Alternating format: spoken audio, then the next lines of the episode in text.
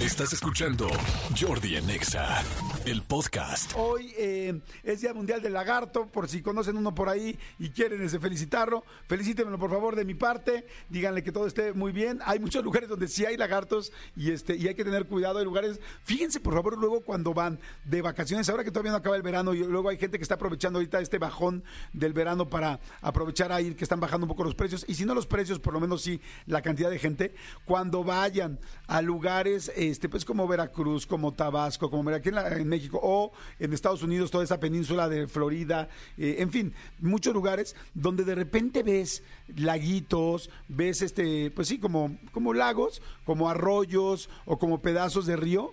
Fíjense muy bien, hay muchos que dicen afuera, tengan cuidado con los cocodrilos y con los lagartos. Es real, no es broma.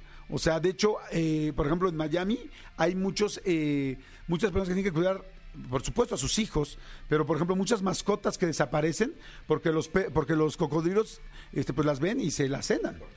Ajá. Aquí en Puerto Vallarta en esas vacaciones también había cocodrilos en las playas. Entonces tengan cuidado. O sea, fíjense, hoy hablando que es Día del Lagarto, ¿sabes? Por favor, si se acercan a una poza, a un lago, a un... Vean que no haya letreros, sobre todo en esos lugares tropicales donde viven este tipo de animales. Pero bueno, Escúchanos en vivo de lunes a viernes a las 10 de la mañana en Exa FM 104.9.